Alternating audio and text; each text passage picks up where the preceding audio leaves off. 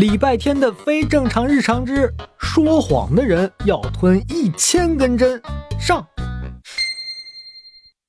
你相信第六感吗？你会在毫无根据的情况下感知什么事儿，并且对此深信不疑吗？在这个周六的清晨，刚刚在书桌边上坐下，打算写作业的李小七，盯着他那个呃头发乱成鸡窝的哥哥礼拜天，心里冒出一个奇怪的第六感：这家伙有事儿要请他帮忙，而且绝对不是什么好事儿。唉，小七，长这么大，哥哥从来没有求过你什么。昨天你求我不要在晚餐里做黄瓜。前天你求我把数学作业借给你抄，大前天你求我帮你把你的袜子洗洗了，上个星期你求我代替你去讲台做检讨。小孩子记性这么好干嘛？而且你不是都拒绝了吗？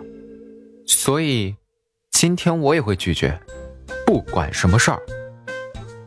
谈判陷入僵局，啊不。呃，准确的说，呃，谈判还没开始就已经结束了。但礼拜天不是这样知难而退的人，嘿，他沉默了两秒，然后捂住嘴巴咳嗽了几声，直到李小七忍不住看过来了，他才停。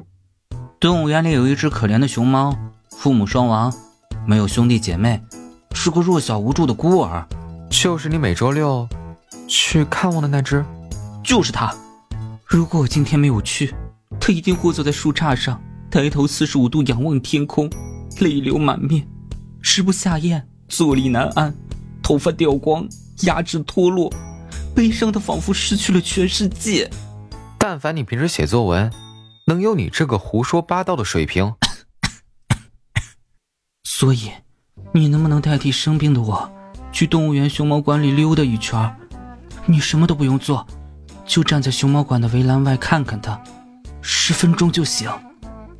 礼拜天生病了，这是真的。前一天他洗了澡，没吹干头发就躺在床上睡着了。醒来呢，就头重脚轻，烧到三十九度，还咳嗽不止。早饭后的感冒药和退烧药还是李小七逼他吃下去的。这种情况，李小七就无法拒绝了。你确定十分钟就行？不用喂他吃点什么，不用给他挠痒痒，陪他散步。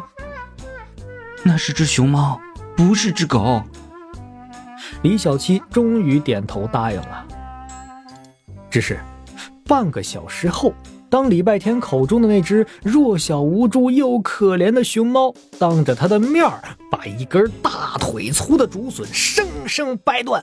并且轻而易举地把熊猫馆里所有熊猫都打趴下时，李小七陷入了深深的沉思。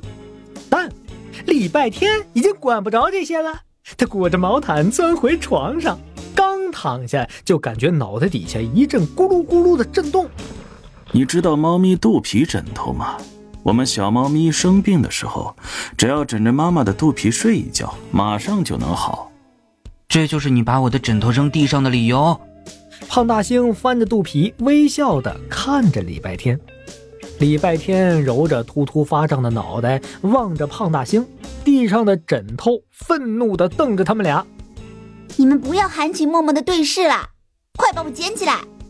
这些灰尘细菌，我一秒钟也受不了了。还有，胖大星，礼拜天的脑袋是我的。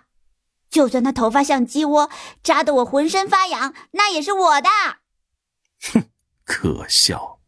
你对本猫咪肚皮的力量一无所知，只有枕在我的肚皮上，他的感冒发烧才会好。这小子的脑袋虽然空空荡荡，一晃全是水，但我也不会把它让给你这种毫无用处的普普通通的棉花枕头。礼拜天在他们的争吵中，面无表情地裹着毯子起身，打算去沙发上躺会儿。这时，他的电话手表响了。小七，怎么了？说出来你可能不信，我我也不知道该怎么说，就是就是那只熊猫跑出来了。还记得吗？这已经不是熊猫第一次跑出来了，那次它差点伤到了方少锦，这次居然是在李小七面前。礼拜天顾不得自己晕乎乎的脑袋，以最快的速度换了衣服，随手拿了一根香蕉揣口袋里，冲了出去。